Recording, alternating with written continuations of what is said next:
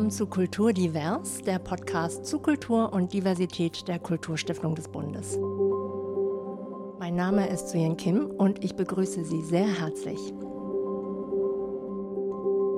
Ich bin heute in Hamburg im Museum am Roten Baum, Kulturen und Künste der Welt, kurz MARK. Das MARC ist eine von 39 Kultureinrichtungen, die im Rahmen des Förderprogramms 360 Grad Fonds für Kulturen der neuen Stadtgesellschaft der Kulturstiftung des Bundes diversitätsorientierte Change-Prozesse umsetzen. Change, Veränderung zu mehr Diversität beinhaltet nicht nur Personalstrukturen neu zu denken, sondern natürlich auch vielfältige Perspektiven des Publikums zu antizipieren um ein entsprechendes Programmangebot machen zu können, das dann hoffentlich möglichst viele sehr unterschiedliche Menschen anspricht. Hier im Mark ist aktuell eine Ausstellung zu sehen, bei der diese drei Aspekte erfüllt wurden. Hey Hamburg, kennst du Douala Mangabel heißt die Ausstellung, die sich mit der deutsch-kamerunischen Kolonialgeschichte beschäftigt und die Lebensgeschichten von drei Menschen aus Douala erzählt, die sich gegen die deutsche Kolonialherrschaft gewehrt haben.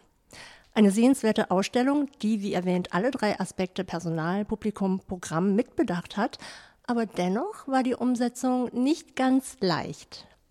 Über die Hintergründe und auch Herausforderungen spreche ich mit Soilan Hoppmann. Sie ist im MARC Kuratorin für Sonderprojekte und Diversity und der Museumsdirektorin des MARC, Barbara Plankensteiner. Schönen guten Tag und herzlichen Dank für die Einladung. Schönen guten Tag auch von unserer Seite. Schönen guten Tag. Bevor wir auf die Ausstellung eingehen, würde ich Sie doch ganz gerne fragen, welches Publikum haben Sie denn bislang erreicht mit dem Mark? Was war denn eher so typisches Publikum für das Mark? Naja, das ist äh, ein bisschen komplexer zu beantworten. Ich bin ja erst seit vier Jahren Direktorin hier und ich glaube, mit meinem Amtsantritt hat sich generell das Publikum gewandelt, weil wir in einen umfassenden Neupositionierungsprozess getreten sind. Äh, deswegen kann ich das so schwer vergleichen mit der Vergangenheit. Ich habe nur am Anfang meiner Dienstzeit noch das äh, unter Anführungszeichen alte Publikum miterlebt. Und ich glaube, wir haben hier einen äh, ziemlich großen Wandel ähm, in der Publikumsstruktur, äh, auch einfach von der Interessenslage der Menschen her. Und das bildet sich einerseits ähm, in einem ähm, anderen Publikum ab, aber auch in, der, in einem viel äh, größeren Interesse jüngerer und diverser, Mensch, und diverser Menschen. Ich würde das, glaube ich, auch unterschreiben. Ich bin ja ungefähr ein Jahr nach Barbara ans Markt gekommen und habe auch den Eindruck, dass sich das Publikum ziemlich gewandelt hat. Ich habe ja vorher schon in Hamburg gewohnt und ähm, hatte da selber auch kein großes Interesse, muss ich gestehen, in ähm, dieses Museum zu besuchen. Und seitdem ich aber hier bin, ähm, habe ich den Eindruck, dass schon auch vermehrt andere Leute kommen als zu, als zu meinem Amtsantritt. Und ähm, ja. Aber das finde ich eine ganz interessante Aussage von Ihnen, dass Sie vorher gar nicht so das Interesse hatten, hierher zu kommen. Das finde ich eigentlich ganz nett. Ähm, ja, kommen wir doch gleich auf die Ausstellung zu sprechen, äh, mit der Sie ja quasi das 360-Grad-Programm hier gestartet haben. Die Ausstellung ist ja explizit für ein junges Publikum konzipiert, im Alter von 10 bis Mitte 20, aber definitiv lehrreich und auch interessant für ältere BesucherInnen. Die deutsche Kolonialgeschichte ist ja ein unheimlich komplexes Thema. Die Biografie von Douala Mangabel ist eindrucksvoll und auch traurig. Und dennoch finde ich, ist die Geschichte mit einer gewissen Leichtigkeit erzählt, wenn man das so sagen kann. Man sieht Zeichnungen, die an Graphic Novels angelehnt sind, gezeichnete Personen mit Sprechblasen, also eine Erzählweise und ein Look, die dem Geschmack eines jüngeren Publikums entsprechen. Aber für diese gefühlte Leichtigkeit mussten ja einige Hürden genommen werden, die trotz der guten Voraussetzungen, die man ja für die Planung und Gestalten geschaffen hatte, also ein diverses Team, diverse Perspektiven für ein breites Erzählspektrum, alles andere als leicht zu bewältigen waren. Warum war das so? Ich, also ich bin mir nicht sicher, ob man diese Geschichte oder ob man zusammenarbeiten kann und sich mit einem Thema beschäftigen kann wie Kolonialismus äh, und es einfach ist. Also ich glaube, das ist eher, das ist eher der, das ist eher der Knackpunkt und wir haben ja gerade, also uns war es total wichtig, so viele unterschiedliche Personen und Stimmen und Perspektiven auch in das Projekt einzubringen. Und dann ist, glaube ich, klar, dass es dann gibt es sehr viel Verhandlungsmasse. Und diese Verhandlungsmasse, das hat sehr lange gebraucht, um, ähm, um das zusammenzubekommen und sich auf eine Art und Weise die Geschichte zu erzählen, ähm, zu einigen. Und trotzdem würde ich sagen, dass genau diese Arbeit es unfassbar wert gewesen ist, ähm, weil, weil man jetzt diese Arbeit auch in der Ausstellung sieht, weil die vielfältigen Stimmen da sind und es aber trotzdem diesen ähm, gemeinsamen Erzählstrang gibt und äh, vor allen Dingen da drin auch die Vision deutlich wird, dass es darum geht, sich damit zu beschäftigen, sich, sich daran zu reiben, sich auseinanderzusetzen, um eben auf eine gewisse Art und Weise eine neue Zukunft denken zu können. Also es, es braucht diese Bearbeitung mit einer sehr schmerzhaften Vergangenheit, um, ähm, um eine andere Zukunft imaginieren zu können. Und ich glaube, dass da bin ich sehr froh da, darüber, dass wir das geschafft haben, meiner Meinung nach. Ähm, auch wenn es zwischendrin wirklich harte Phasen gegeben hat in diesem Projekt, wo wir nicht genau wussten, schaffen wir das oder schaffen wir das nicht. Ähm, aber ich würde sagen, äh, wir sind sehr zufrieden mit dem Ergebnis. Kann ich vielleicht äh, auch noch was hinzufügen, auch ähm, äh, was ähm, für uns als Museum auch relevant war mit diesem Projekt. Ähm, das hat nämlich auch mit dem 360-Grad-Projekt generell zu tun. Also äh, wo es ein Anliegen war, uns ja auch anders mit Fragen äh, zu beschäftigen, unseren Inhalten. Und unser Museum zum Beispiel war beim Publikum in der Stadt vor allem bekannt äh, wegen einer ähm, Indianerausstellung und eines Kindergeburtstags zum Thema Indianer, den wir abgeschafft haben. Also es war bekannt, das Museum war bekannt für ähm, Angebote für Kinder und Jugendliche, die aber ähm, so strukturiert waren inhaltlich, dass wir sie nicht mehr weiter vertreten wollten und konnten. Und ähm, es war uns wichtig, dass wir ein Angebot für die gleiche Zielgruppe ähm, äh, machen, das sich aber mit den Themen der Zeit, mit einem Thema der Zeit beschäftigt. Und das ist ähm, das Thema Kolonialismus insgesamt schon sehr schwierig, weil es sehr komplex ist. Ähm, und da so ein Narrativ zu finden, ähm, das äh, gut funktioniert. Äh, das ist schon einmal eine Schwierigkeit.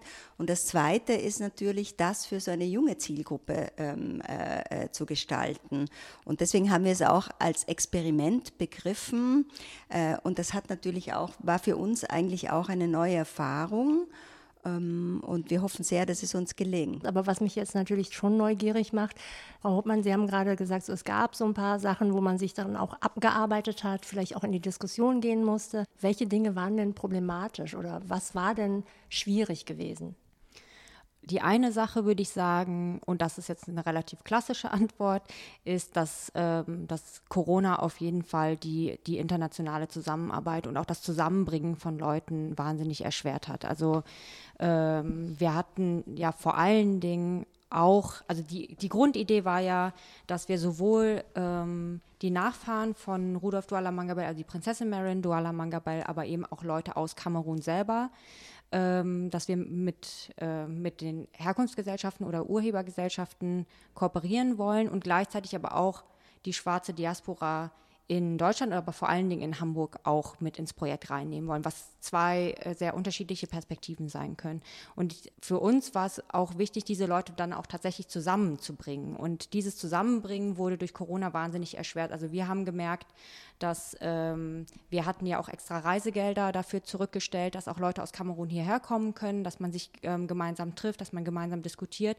Und diese Sachen zu machen, über Zoom, auch mit, mit, äh, mit mittelmäßigen Internetverbindungen etc., das, das, das hat die ganze Sache wahnsinnig erschwert. Wir wollten eigentlich auch die ähm, unterschiedliche schwarze Communities aus Hamburg einladen im Vorfeld, um ihnen auch das Projekt vorzustellen, um auch da in einen Austausch zu gehen. All diese Sachen haben nicht funktioniert. Also das, das hat es auf jeden Fall schwieriger gemacht. Inhaltlich würde ich sagen, dass, dass die Kolonialgeschichte und auch die Verknüpfung von Kolonialismus und Rassismus auf jeden Fall in der Diaspora nochmal anders verhandelt wird als jetzt bei den Personen, die wir aus Kamerun eingeladen hatten. Also ein Beispiel, wo ich dran festmachen würde, wo es unterschiedliche Perspektiven gab, war zum Beispiel die Darstellung von Gewalt.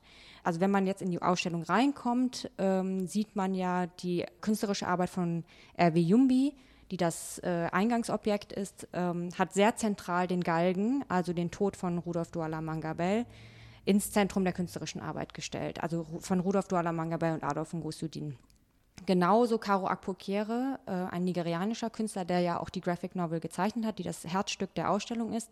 Auch bei ihm, wenn man reinkommt, ist der Galgen ein ganz zentrales Moment. Äh, beides Künstler, die jetzt äh, in Westafrika groß geworden sind, sozialisiert worden sind.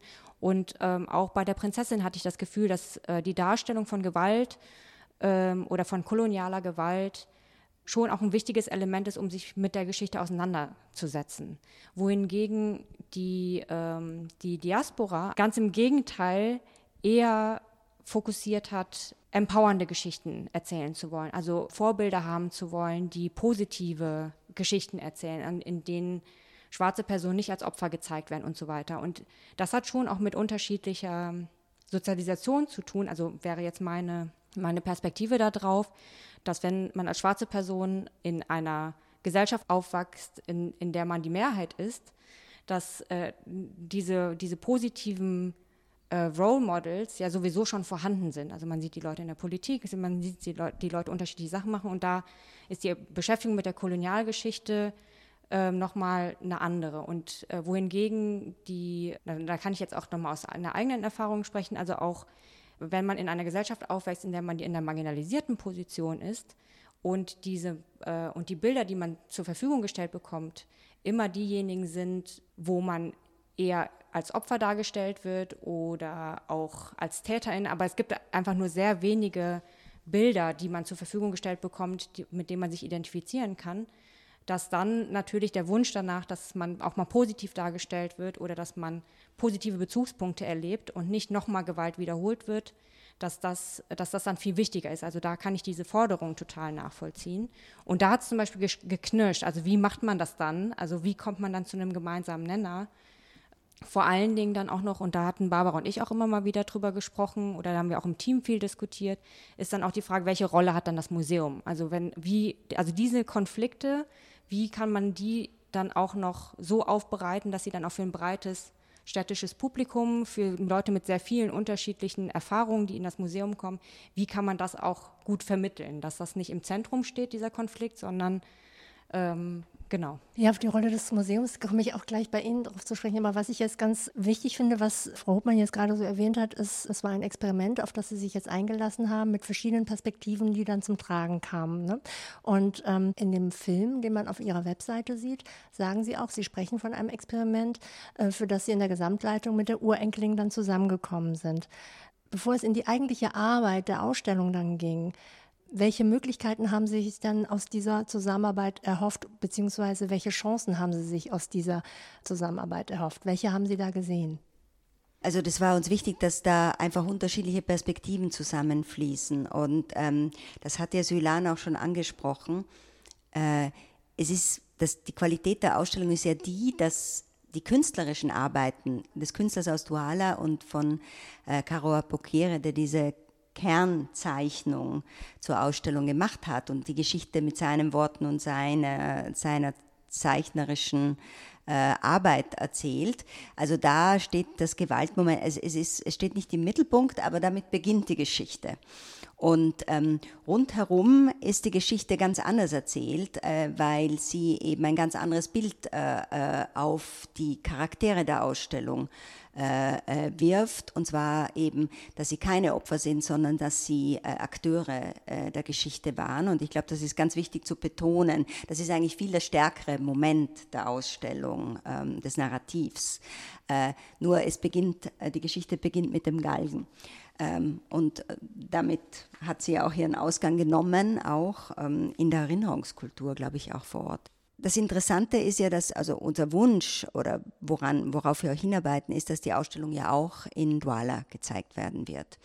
Und ähm, für mich wird es interessant sein und für uns alle, äh, wie wird sie dort umgesetzt werden? Ist es die gleiche Geschichte oder wird die Geschichte dort etwas anders erzählt? Weil man arbeitet ja immer für ein Publikum, nicht? Also wir hatten das Gefühl, wir müssen viel erzählen, was nicht mehr so bekannt ist. Das sind vielleicht ganz andere Dinge, die dann äh, in Douala erzählt werden. Also ich meine, der ganze die Ausstellung wird, ähm, das, wie sie dann dort äh, umgesetzt wird, äh, das wissen wir ja noch nicht. Aber es war einfach auch, ähm, glaube ich, eine, eine Gelegenheit, diese Verbindung mit dieser Stadt Douala auch herzustellen, die historisch ja auch so verbunden ist. Denn ein ganz wichtiger äh, Grund, warum Kamerun überhaupt eine Kolonie geworden ist, ist ja die, sind ja die Hamburger Handelsbeziehungen mit dieser Stadt gewesen. Zwei Hafenstädte, große Handelsfirmen aus Hamburg, die dort ähm, mit den Händlereliten und Dynastien Handel betrieben haben und wo das dann gekippt ist mit, diesem, mit der kolonialen Aneignung. Und das erzählt die Ausstellung auch. Das ist ja ein Narrativ generell für Kolonialismus, aber es ist auch ein ganz spezielles Narrativ, das beide Städte und beide Geschichten und vor allem auch zwei Familiengeschichten miteinander verbindet. Die Geschichte der Familie Bell und die Geschichte der Familie Wörmann. Und diesen Zusammen, dieses Zusammentreffen hat es äh, hier ja auch gegeben am Rande dieser Ausstellung. Und ähm, uns war es wichtig, eben die Geschichte eigentlich der Nachfahren auch abzubilden in diesem Projekt. Und ich glaube, das äh, das war die Erwartungshaltung und ich glaube, das ist uns gelungen. Es ist ein bisschen beeinträchtigt worden, eben wirklich durch Corona. Und das tut uns allen wirklich sehr leid, weil wir eigentlich einen viel intensiven Austausch hin und also sozusagen dort vor Ort und dann auch hier hätten treffen wollen. Jetzt ist es ja so, dass Frau Hubmann hat das ja schon geschildert, dass verschiedene Gruppen an der Entstehung der Ausstellung beteiligt waren. Inwieweit war das neu für Sie bzw. für das Mark und inwieweit ist vielleicht auch diese Art, eine Ausstellungskonzeption zu erarbeiten, vielleicht neu oder vielleicht sogar zukunftsweisend für Museen? Ich würde jetzt nur einleitend etwas sagen. Wir haben äh, eigentlich das ist jetzt, sagen wir, nicht das erste Projekt, wo wir so eine Beiratsstruktur hatten, aber in diesem Falle waren das noch verschiedene Ebenen ja, ähm, und, äh, der Komplexität äh, auch. Ähm, also deswegen war es ein Erfahrungsgrad, den wir schon hatten, aber äh, es kamen hier noch einige Dimensionen dazu. Aber ich denke, ich würde jetzt äh, Sulan das ein bisschen näher erläutern lassen. Also ich glaube, ähm, genau wie Barbara gesagt hat, also ähm, die Struktur, einen Beirat zu haben, das, ähm, das findet eigentlich relativ häufig hier im Haus statt. Aber was wir ähm, in dieser Ausstellung neu gemacht haben, ähm, würde ich sagen, war, dass wir dem Beirat ein, äh, eine Ideenwerkstatt vorgeschaltet hatten, wo wir gesagt haben, wir kommen nicht mit einem fertigen Konzept, was aus der, was aus dem Museum heraus generiert wurde, sondern von Anfang an wollen wir versuchen, äh, unterschiedliche Stimmen zu beteiligen, auch in der Konzeptentwicklung schon. Und das hatten wir, das haben wir relativ früh gemacht. Und ähm, zu diesem Zeitpunkt haben wir uns zwei Tage zusammengesetzt mit unterschiedlichen AkteurInnen und, ähm, und das Konzept, also ein grobes Konzept erarbeitet. Und das ist, würde ich sagen, eine Idee gewesen, ähm, wo man auf jeden Fall dran weiterarbeiten könnte. Zumindest wenn es, wenn die Ausstellung das, das Ziel hat, so wie diese, ähm, wir wollten ja die, wir wollten ja Kolonialgeschichte nochmal anders erzählen und vor allen Dingen aus unterschiedlichen Perspektiven erzählen. In diesem Fall war es total sinnvoll, da diese Ideenwerkstatt ähm, zu machen. Und ich glaube, was auch speziell ist, aber da müsstest du nochmal ähm, ergänzen, ist, dass wir ähm, auch explizit die Expertise von, von Aktivistinnen eingeladen haben, also dass wir wir hatten einmal eine zivilgesellschaftliche, aktivistische Perspektive mit dabei. Wir haben gesagt, wir brauchen auch ähm, Leute, die aus einer künstlerischen Perspektive da drauf schauen. Dann aber auch nochmal zwei Personen, die ähm, die auch nochmal mit, mit einem speziellen Blick auf das Publikum, also auf die Kinder und, und Jugendlichen und auf Familien sich die Ausstellung anschauen, dann eben die NachfahrInnen. Also da hatten wir jetzt nicht nur Museumsexpertise, sondern wir haben gesagt, wir wollen auch explizit nochmal eine andere ähm, Expertise mit reinholen in die Ausstellung, ähm, die in diesem Fall wichtig ist. Und ich glaube, das war auch nochmal ähm, neu, was auch zur Herausforderung geführt hat, weil Leute jetzt zum Beispiel mit dem Betrieb des Museums nicht äh, nicht so vertraut gewesen sind und dementsprechend also ein bestimmtes Verständnis für, für Abläufe, für harte Entscheidungen, die man treffen muss, für Deadlines und so weiter, teilweise nicht, nicht da gewesen sind, was aber auch okay war, weil ähm, Sie hatten ja auch danach gefragt, was war so, was hatten wir uns vielleicht auch erhofft von dieser Ausstellung.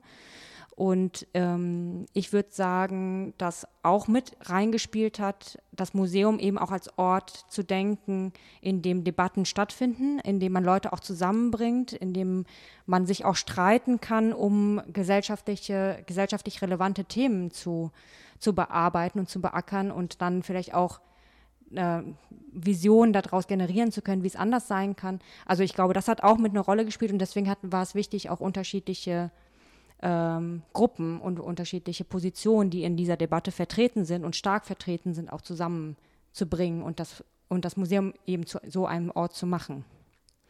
Ja, es ist natürlich schon auch, ein, äh, es ist ja ähm, immer, wenn man mit ähm, äh, Personen zusammenarbeitet, die jetzt nicht äh, einen musealen Hintergrund haben, ja, oder Erfahrungen dieser Übersetzung fürs Publikum, das ist ja schon mit, wenn Sie mit Wissenschaftlern zusammenarbeiten, äh, immer auch eine Herausforderung, ja, wo man sich um jedes Wort im Text streiten muss und so, weil das Verständnis oft nicht da ist, dass das einfach in eine Sprache oder in ein Narrativ übersetzt werden muss, dass es für ein Publikum verständlich ist. Und das war bei uns ja noch dazu im Katalog auch der Fall, weil der Katalog bildet ja diesen Anspruch auch ab und ist ganz anders gestaltet als ein klassischer äh, Museumskatalog. Und ähm, ich glaube, das hat das Kuratorinnen-Team sehr gekämpft, ähm, diese Texte auf äh, sozusagen in eine Sprache zu bringen und in einer inhaltlichen, also die Inhalte so zu reduzieren, dass sie nicht so überladen ist mit diesem Wissen, was man gerne weitergeben muss, aber trotzdem eben dieses Wissen ähm, noch da ist. Ich würde jetzt gerne Frau Hauptmann fragen, inwieweit waren Sie denn vorbereitet auf die Herausforderung? Ich meine, man hat jetzt so ein bisschen mitbekommen, ne? so viele verschiedene äh, Perspektiven, so viele verschiedene Narrative und das dann aber zusammenzubringen und auch vielleicht runterzubrechen, dass es dann auch gerade für dieses junge Publikum nahbar ist. Inwieweit ist man auf sowas vorbereitet? Also ich weiß nicht, inwiefern man da auf sowas wirklich vorbereitet sein kann. Aber ähm, also uns oder zumindest mir war schon klar, dass es schwierig werden würde. Ähm, ich glaube, das war das war auch dir klar, Barbara. Ja. also auch in der Art und Weise, ähm, wie wir die Struktur gebaut haben. Ähm, dass, dass das auch wirklich sehr, sehr ambitioniert ist. Und äh, ich war ja auch im Nachhinein dir ja auch dankbar, dass du uns da teilweise gebremst hast und gesagt hast, so vielleicht noch mal ein bisschen weniger komplex, ein bisschen weniger Leute. Ähm, aber ich habe, auch wenn es teilweise sehr, sehr anstrengend gewesen ist, ich habe es zu keinem Zeitpunkt bereut. Jetzt sind Sie ja hier in einer Doppelrolle, einmal Kuratorin und einmal auch Diversitätsagentin. Jetzt zur Rolle der Kuratorin. Wie wichtig ist denn die Partizipation und auch Beteiligung, wenn man so eine Ausstellung konzipiert? Was bedeutet das für Sie als Kuratorin vor allen Dingen? Jetzt haben Sie einmal die Erfahrung gemacht, haben nicht wirklich ahnen können, was da auf Sie zukommt, aber wenn man das wirklich so umsetzen will, zukünftig, was bedeutet das? Also ähm, also das war uns vorher schon klar, aber jetzt auch nochmal mit so einer ganz konkreten Erfahrung würde ich sagen, dass Partizipation, dass es nicht um eine generelle Frage geht von Partizipation ja oder nein, also dass man sagen kann, okay, Partizipation muss immer sein, sondern dass, dass es eher darum geht, was will man mit einem bestimmten Projekt, also wo soll es hingehen? Und ähm, was erwartet man von der Partizipation, also dass man das stärker kontextualisiert, also dass man sich bewusst dafür entscheidet, für, für eine Partizipation oder für Formen von Partizipation. Und, ähm, und die dann eher anpasst an, den, an das, was man eben möchte. Oder ähm, vielleicht anders formuliert.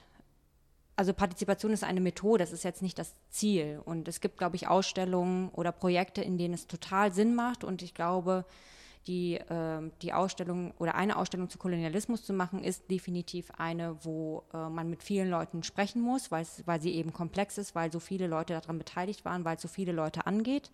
Aber es gibt durchaus, glaube ich, auch Projekte, in denen, in denen man das ganz anders handhaben müsste oder wo man äh, sich auch entscheiden würde, vielleicht ähm, vielleicht auch mit gar keiner Partizipation zu arbeiten, weil es einfach in bestimmten Kontexten keinen Sinn macht. Und da finde ich, ist die Debatte manchmal ein bisschen schwierig, weil, weil, es, weil sie sich häufig dann äh, darauf konzentriert, Partizipation ja oder nein, ist sie generell gut, ist sie generell schlecht. Und ich glaube, das, das kann man so nicht beantworten, sondern es geht wirklich darum zu sehen, was will man damit, was ist das Ziel, in welchem Kontext ist sie, ist sie, ähm, ist sie interessant, ist sie wichtig und äh, in welchen Kontexten macht es vielleicht auch einfach gar keinen Sinn.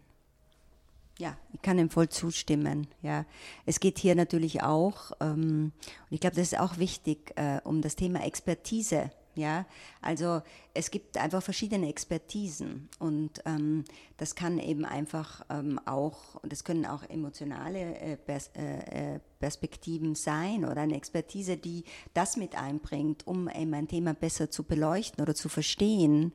Jetzt sitzen wir hier zusammen zu dritt äh, in diesem Gespräch, weil es auch nochmal wichtig ist, den Hörerinnen auch nochmal zu zeigen, was es bedeutet, wenn Museumsleitung mit Kuratorin zusammenarbeitet. Wie wichtig ist es denn, wenn man so eine sehr komplexe Ausstellung mit so vielen Beteiligten plant, entwickelt? Wie wichtig ist es da gemeinsam an einem Strang zu ziehen? Ich glaube, das ist extrem wichtig und vor allem in so einem kleinen, also wir sind jetzt nicht so ein ganz kleines Haus, aber doch ein verhältnismäßig kleines Haus. Und im Endeffekt ähm, ist man als ähm, Direktorin ja immer, also man muss ja Projekte oder Dinge, die hier stattfinden, vertreten können. Also das ist mir auch wichtig. Also ich muss ähm, irgendwie schon auch beteiligt sein, ich muss es verstehen und ich muss es vertreten und auch, äh, man muss mich überzeugen, dass es so richtig ist, weil ich muss ja für das Museum auch sprechen. Auch wenn ich es falsch finde, wenn immer die Direktoren oder Direktorinnen sprechen und eigentlich sind es ganz andere Leute, die es gemacht haben. Aber im Endeffekt muss die Museumsleitung das ertragen. Dann kommt es natürlich, äh, sind natürlich auch Erfahrungswerte oft da, die äh, eben ähm, die man halt hat, wenn man schon lange in diesem unter Anführungszeichen Geschäft ist. Ähm, man kann, ähm, also man lernt gegenseitig. Also ich lerne sehr viel von den Kuratorinnen im Haus. Ich habe sehr viel gelernt, auch in diesem Projekt, aber ich glaube, ich kann auch etwas weitergeben. Und ich glaube, das ist sozusagen dieses, ähm, diese Form der Zusammenarbeit, die ich als relevant finde als Museumsleiterin. Ja, und ich würde dazu noch ergänzen, dass es in diesem Projekt, weil wir ja gesagt haben, auf unterschiedlichen Ebenen wollen wir ja, ähm, wollen wir gerne kooperieren. Und ähm, der, ein ganz, ganz wichtiger Ausgangspunkt war, dass Barbara diese, diese, diese Zusammenkunft mit Prinzessin Marilyn Duala Mangabell hatte. Und ähm, das ist ja komplett auch dann auf der Direktorin-Ebene beziehungsweise zwischen der Prinzessin und Barbara gelaufen, was auch wahnsinnig wichtig gewesen ist, weil das auch äh, von der Hierarchieebene einfach die, dieselbe ist. Da, da wären wir einfach als Kuratorin gar nicht die richtigen Ansprechpersonen gewesen. Und wir haben ja dann eben auf einer anderen Ebene ähm, Kooperationen ähm, betreut oder äh, auch äh, eingefädelt, die, die dann auf dieser Ebene wichtig waren ähm, und also da eben auf unterschiedlichen Ebenen zusammenzuarbeiten und Leute auf unterschiedlichen Ebenen ansprechen zu können, um das wirklich als ganzheitliches Projekt dann auch ähm, ja irgendwie authentisch zu machen, weil sonst könnte es halt auch schnell ähm, so wirken, als wäre, als hätte man sich das, als hätte man es nicht so ganz durchdacht oder es würde das in unterschiedliche Hierarchieebenen abgeschoben werden. Ich glaube, das, das war auch total wichtig und ähm, ja. ja. ich glaube, es ist für ein Museum oder ein Team wie unseres einfach wichtig, dass wir die gemeinsamen Ziele haben und dass wir uns darauf einigen. Und ähm, das, äh, glaube ich, ist einfach Teil des Gesprächs dann, ja, weil in, in so einem komplexen Beteiligungsprozess ändert sich ja ständig irgendwas. Ja. Gerade das wenn heißt, so viele der Gesprächsbedarf ist ziemlich hoch. Und wir haben ja auch über bestimmte strukturelle Rahmenbedingungen, die ja auch von dieser Corona-Krise massiv beeinträchtigt waren, wie Materiallieferungen funktionierten nicht, das oder jenes. Also Leute sind ausgefallen, äh, Homeoffice, was auch immer. Äh, also da haben ja ganz viele andere Elemente mit hineingespielt und die Komplexität erhöht, würde ich sagen. Ja. Ähm, ich hatte ja vorhin schon erwähnt, dass äh, Sie, Frau Hubmann, ja eine Doppelrolle hier eigentlich im Prinzip haben. Das liest man auch auf der Webseite, ne, dass Sie einmal hier Kuratorin sind und aber auch Diversitätsagentin beziehungsweise für Diversity mitverantwortlich sind. Das ist natürlich, wenn man so ein Projekt hat, frage ich mich, wie ist das zu bewältigen und ähm, ist es überhaupt leicht, beide Rollen auch dann gerecht zu werden? Kann man das? Mm. Also erstens würde ich sagen, würde ich die, also habe ich die Rollen nicht getrennt gesehen in dem Projekt, sondern für mich sind die Hand in Hand gegangen, gerade weil es, ähm, weil es ein Projekt war, was so stark partizipativ war, von dem, äh, was auch ein Experiment sein sollte, auch für das Haus. Ähm, für, für das Team, was die, was die Themenstellung angeht, was die äh, Zielgruppe angeht. Also da haben wir ja an mehreren Fronten sozusagen gekämpft. Ähm, und also es war auf jeden Fall schwierig, aber wie gesagt, das war, das war von Anfang an klar. Aber ich habe es nicht als, als getrennt voneinander gesehen, sondern ähm, dass es sich eher um eine Art Höhepunkt äh, des Programms gehalten hat, also so wie wir es hier am Markt umsetzen wollten und dementsprechend ganz viele Fäden da zusammengelaufen sind. Wir haben ja am Anfang zum Beispiel äh, innerhalb von 360 Grad eher uns die internen Strukturen angeguckt. Wir hatten unterschiedliche Workshops. Ähm, wir haben zwar auch schon Veranstaltungen gemacht, ähm, wie, wie eine Filmreihe, die auch extern kuratiert wurde, um auch nochmal andere Publika anzusprechen und auch auf das Haus aufmerksam zu machen. Ähm, und diese unterschiedlichen Stränge, die wir da angefangen haben, die, äh, die sind dann in Hey Hamburg zusammengeflossen, um es auch nochmal auf eine ganz andere Art und Weise und auch nochmal viel größer sichtbar zu machen. Und von daher waren das, also ich hatte, ich hatte nicht das Gefühl, dass ich so eine Doppelrolle hatte, wo ich so hin und her, ähm, äh, wo, ich, wo, ich da, wo ich dazwischen zerrieben werde, sondern eher, dass es zusammengehört. Ähm, Frau Plankensteiner, welche Chancen sehen Sie denn in der Doppelrolle Kuratorin und Diversitätsagentin? Ich glaube, äh, man muss auch immer ähm, das Ganze betrachten. Äh, das ist pro Institution anders. Das hat einerseits etwas mit der Größe der Institution zu tun, aber wo steht denn die Institution überhaupt? Und ich glaube, dass wir irgendwo anders gestanden sind als manche anderen Institutionen, weil es der die, Thema Diversität ja quasi unser Museumsgeschäft ist, wenn ich das so bezeichnen kann. Nur wie das in der Vergangenheit betrieben wurde, so wollten wir das nicht mehr machen. Äh, also äh, wir hatten auch im Team schon das abgebildet vorab, also sicher mehr als andere Häuser. Also da war schon ein Augenmerk auch unter meinem Vorgänger dafür da. Aber wir haben das auf andere Beine gestellt und ähm, äh, uns neue Zielgruppen eben ähm, äh, äh, gesucht. Und es ist vor allem auch im Haus insgesamt, muss ich sagen, ein ganz vermutlich oder wahrscheinlich ein ganz anderes Verständnis für diese Frage da als in anderen Institutionen. Das erleben wir so im Gespräch mit an, in anderen Institutionen, die an dem 360-Grad-Projekt beteiligt sind. Äh, und wir haben natürlich aufgrund unserer Sammlungen auch andere Ansprüche. Und eigentlich äh, ist es dadurch nur folgerichtig, äh, dass ähm, Sylan ähm, sich auch als Kuratorin bezeichnet und äh, als Kuratorin für Sonderprojekte und dieses Sonderprojekt ähm, als leitende äh, Kuratorin betreut hat. Sie, da hat ein ganzes Team vom Haus mitgearbeitet und es ist quasi eine Umsetzung in die Praxis auch gewesen der verschiedensten Aspekte. Und gleichzeitig kommt ja auch dazu, dass jeder bei uns, ich inklusive, wir sind alles Multitasker hier. Wir machen ganz viele unterschiedliche Dinge. Auch ich arbeite, habe kuratorisch an dem Projekt mitgewirkt und mache das manchmal auch immer. Also äh, wir müssen äh, alle mehrere Dinge gleichzeitig machen und in dem Sinne fügt sich das perfekt in unsere in, äh, Struktur einfach ein, weil jeder einfach verschiedenste Aufgaben zusätzlich zu seiner Kernaufgabe übernimmt. Aber ich finde gerade in diesem diesem Projekt hat das alles perfekt zusammengepasst. Und wir haben in den zwei Jahren davor schon viele andere Fragen eben äh, auch schon ähm, äh, sind wir angegangen im, im Rahmen dieses Diversifizierungsprogramms. Ja. Ähm, inwieweit helfen denn die Erfahrungen, die Sie jetzt aus dieser Ausstellungsentwicklung mitgenommen haben? Inwieweit ist das vielleicht etwas, wo Sie sagen, ja, da haben wir daraus gelernt und wir wissen, ähm, wir könnten für zukünftige Projekte das so und so angehen. Ja, ich denke mir, da ähm, äh, würde ich auch sagen, dass äh, Sylan da näher darauf eingehen kann, also ähm, was, was sie jetzt als Kuratorin daraus gelernt hat. Ähm, also ich denke mir, man macht in jedem Projekt neue Erfahrungen ähm, und äh, wir lernen jedes Mal was dazu.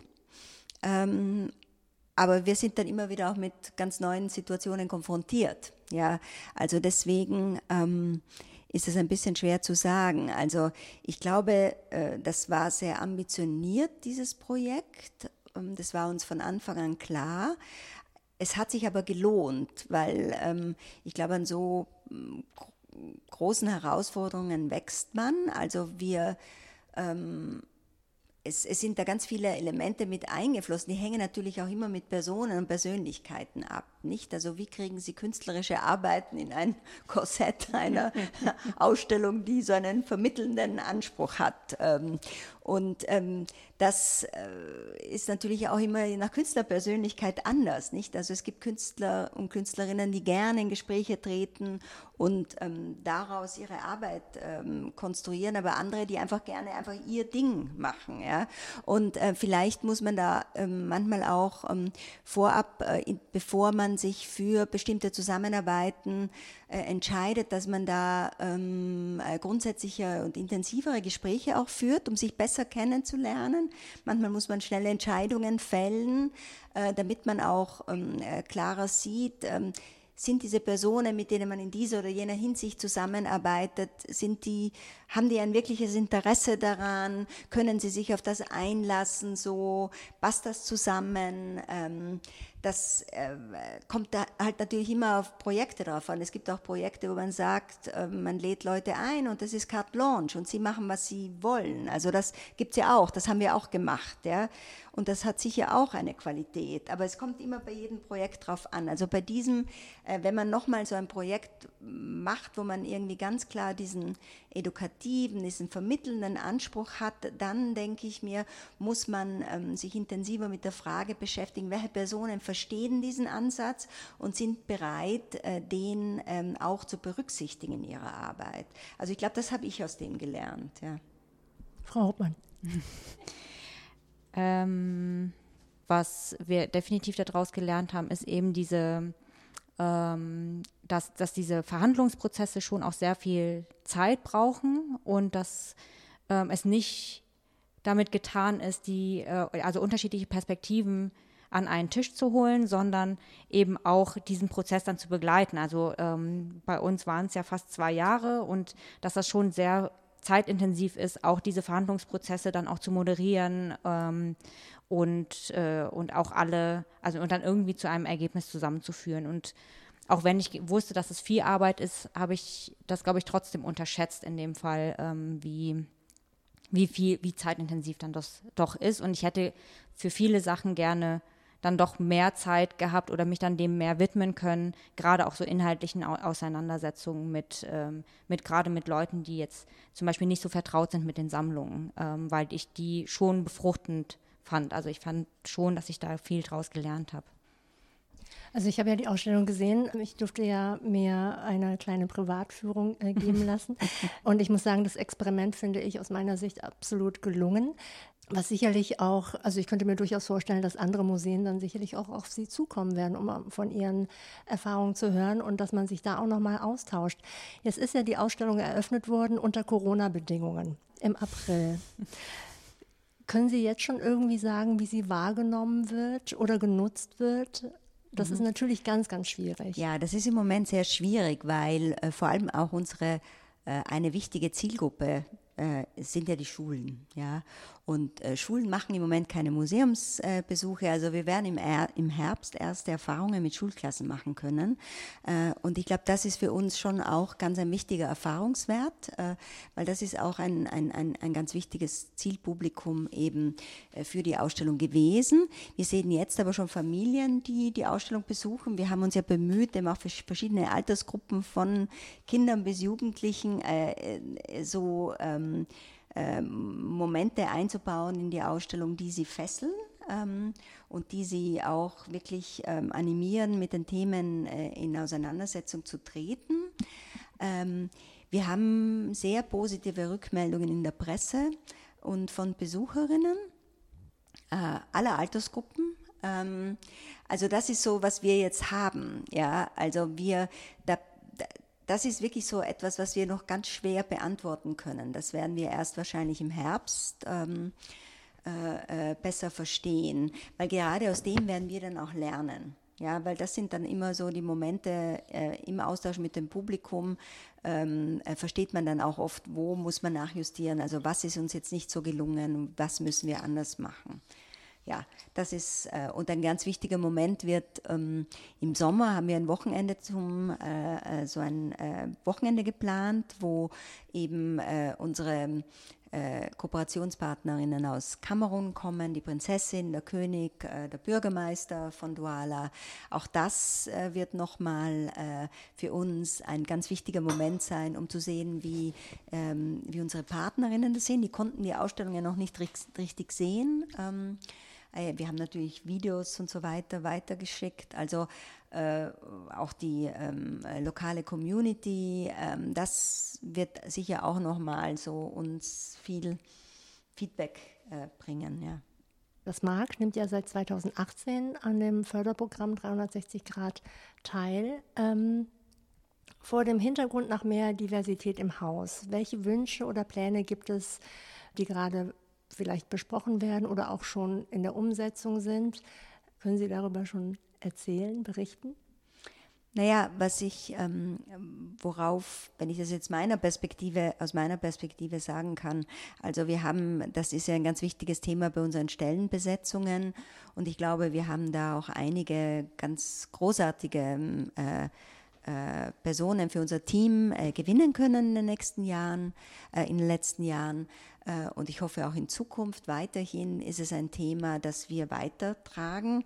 Und das war ja auch ein ganz wichtiger Faktor ähm, von Suilans Arbeit und ihrem Ziel, dass sie äh, ihre ähm, Zeit hier ähm, auch so äh, nützt, um äh, wirklich nachhaltige Strukturen und ein nachhaltiges Verständnis ähm, äh, im Haus äh, dafür zu aufzubauen, damit es äh, eigentlich unsere Arbeit als Given prägt. Und ich glaube, da sind wir ähm, schon sehr weit gekommen. Ähm, wir haben natürlich noch immer viel zu tun, aber äh, ich denke mir, das war auch ein ganz wichtiger Aspekt, den ich ähm, äh, miterlebt habe. Und ich glaube, ich, alle anderen im Haus können das vielleicht unterschreiben. Ich weiß nicht, wie du das siehst. Ja, ich würde ja. auch sagen, also ähm, für mich war eben genau ein ganz wichtiges Ziel, zu sagen, es gibt, es gibt dieses Projekt, es gibt eine Laufzeit von vier Jahren und ähm, Ganz wichtig ist, innerhalb der vier Jahre kann man, äh, kann man natürlich nicht sein Wunschziel erreichen. 100 Prozent ist alles divers und, äh, und rassismuskritisch und keine Ahnung. Also wir wissen ja alle, das ist ein sehr, sehr langer Prozess. Aber für mich war das Ziel schon innerhalb der vier Jahre genug Handwerkszeug innerhalb des Hauses zu lassen, damit auch einfach das ganze Team das als Querschnittsaufgabe be, ähm, weiter bearbeiten kann und, ähm, und da selber tätig wird. Und ich würde auch sagen, ähm, da habe ich auch den Eindruck, dass das vielleicht sogar auch erreicht werden könnte und ähm, dass ich dann auch mit gutem Gewissen dieses Projekt abschließen kann. Man weiß ja nicht, was die Zukunft bringt. Wir wollen mal schauen. Also es klingt ja jetzt schon ein bisschen nach Abschied, aber das ist es ja noch nicht. Also Nein, noch, sind Sie hier, noch sind Sie hier und dürfen wirken. Frau Hauptmann und Frau Blankensteiner, ich danke Ihnen sehr, sehr herzlich für das Gespräch und dass ich hier ins Mark kommen durfte. Mark, Museum am Roten Baum, Kulturen und Künste der Welt. Bevor ich mich aber verabschiede, möchte ich gerne noch auf die Ausstellung hinweisen. Hey Hamburg, kennst du Douala Mangabell, heißt sie und ist bis zum Dezember 2022 zu sehen.